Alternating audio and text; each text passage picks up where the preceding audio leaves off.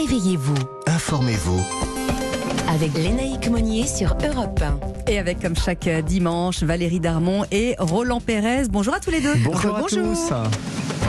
Ça vous concerne, on va s'intéresser, euh, Valérie, à quelque chose qui est important pour tout le monde. Les soins dentaires qui riment souvent, hélas, avec très cher. Euh, bénéficier de soins de qualité pas trop cher, est-ce que c'est possible ou pas? Alors oui, oui, bien sûr. On a beaucoup parlé de la réforme 100% santé qui permet de remplacer une dent sans débourser un centime. 6 millions de personnes sont concernées. Alors pour savoir qui y a droit, à quelles conditions, mon invité ce matin est Sophie Kwan. Bonjour Sophie. Vous, vous Bonjour. êtes, euh, merci d'être avec nous. Vous êtes rédactrice en chef adjointe du numéro spécial dents de 60 millions de consommateurs. Donc une question, qui a droit au 100% santé et Qu'est-ce que c'est? Eh bien, tout le monde a droit au 100% santé à condition d'avoir une mutuelle dite responsable.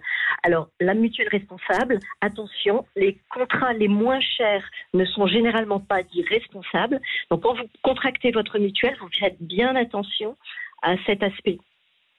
Donc si on prend une mutuelle chère et l'option la plus chère, on a le 100% santé qui est compris dedans systématiquement? Systématiquement. Ok, ça c'est une info à savoir en tout cas. C'est déjà une, une bonne chose. Alors comment est-ce qu'on choisit, euh, Sophie, son dentiste quand on a la chance de pouvoir en choisir un? On rappelle que dans certaines villes, c'est la croix et la bannière. hein. En province, à la campagne et même à Paris, en ce moment, c'est compliqué de trouver. C'est une expérience vécue. là. Oui. Alors effectivement, euh, c'est compliqué. Euh, première chose, le bouche à oreille. Si vous avez des amis qui ont bien été soignés par un dentiste, suivez leurs conseils. Ensuite, euh, regardez euh, quel type de diplôme il peut avoir. Ça, le, le conseil de l'ordre des chirurgiens dentistes peut vous dire si le diplôme il est intéressant ou pas. Et ça, ça compte beaucoup, notamment dans le choix de certains centres dentaires et on en reparlera. Alors justement, on peut faire confiance aux centres dentaires hein, qui fleurissent un petit peu partout? Alors, il y a deux types de centres dentaires. Il y a les centres dentaires dits mutualistes. Ils sont liés aux mutuelles, donc ceux-là, ils, sont, ils, ont, montrent plutôt patte blanche. Euh, et d'ailleurs, c'est un moyen, en vous adressant à votre mutuelle, de savoir si vous, vous- quels sont les centres dans lesquels vous pouvez aller.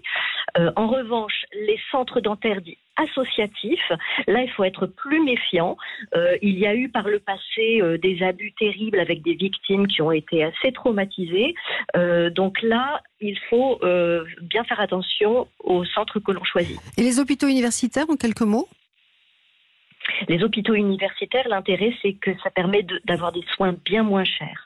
Vous serez euh, soigné par des étudiants en dentisterie, supervisés par des professeurs qui sont des professionnels, donc euh, pas de risque de ratage. Merci beaucoup, euh, Sophie Kwan, d'avoir été avec nous euh, ce matin, rédactrice en chef au magazine 60 millions de consommateurs. Euh, Valérie, une question pour Roland, si on a été mal soigné, par exemple? Oui, ben exactement. hein. Qu'est-ce qu'on fait en cas de problème avec son dentiste, Roland? Alors, on peut s'adresser à l'Ordre national justement des chirurgiens dentistes. Vous avez, vous allez sur euh, sur le, le site internet qui est très bien fait. Vous allez sur le portail patient et là, vous allez être accompagné pour euh, éventuellement une conciliation. Et puis, si vraiment la conciliation c'est pas possible, adressez-vous à, votre assurance. Vous avez ce qu'on appelle une protection juridique et cette protection juridique va vous permettre d'être accompagné également dans ce litige avec le dentiste, avec la, la communication du dossier médical, une expertise par un médecin conseil et puis la suite devant le tribunal si vraiment qu'un accord n'intervient. Alors, Roland, on vous tient, on vous garde. Il y a quelques jours, le ministre des Solidarités, euh, qui est Jean-Christophe Combe, a annoncé une augmentation euh, significative de l'aide destinée aux familles monoparentales. Rappelez-nous euh, comment fonctionne ce soutien qui est nécessaire, notamment aux parents isolés. hein. Oui, alors Lénaïque, je vous rappelle quelques chiffres parlants quand même. Plus de 40% des enfants mineurs qui vivent en famille monoparentale sont en dessous du seuil de pauvreté et dans un tiers de ces familles, le parent qui vit avec l'enfant est sans emploi. Autant vous dire que cette mesure était prioritaire pour le gouvernement. Alors l'aide dont on parle est une allocation de soutien familial qu'on appelle l'ASF qui est versée aux parents qui élèvent seuls un ou plusieurs enfants et qui ne reçoit de l'autre parent aucune contribution en d'autres termes, aucune pension alimentaire. Et donc, cette aide qui existe à ce jour va être revalorisée de 50%. Et le montant, justement, on en parle, Roland. Alors, ce nouveau montant va passer de 122,92 euros à 184,38 euros qui va être opérationnel dès le mois de novembre prochain. Alors, je sais, hein, dit comme ça, les filles, euh, ça paraît euh, encore très faible, mais il faut rappeler que cette aide s'ajoute à d'autres aides comme les primes d'activité encore méconnues, les allocations logement ou encore, bien sûr, le RSA. Et cette aide parentale est versée par la CAF ou la mutualité agricole.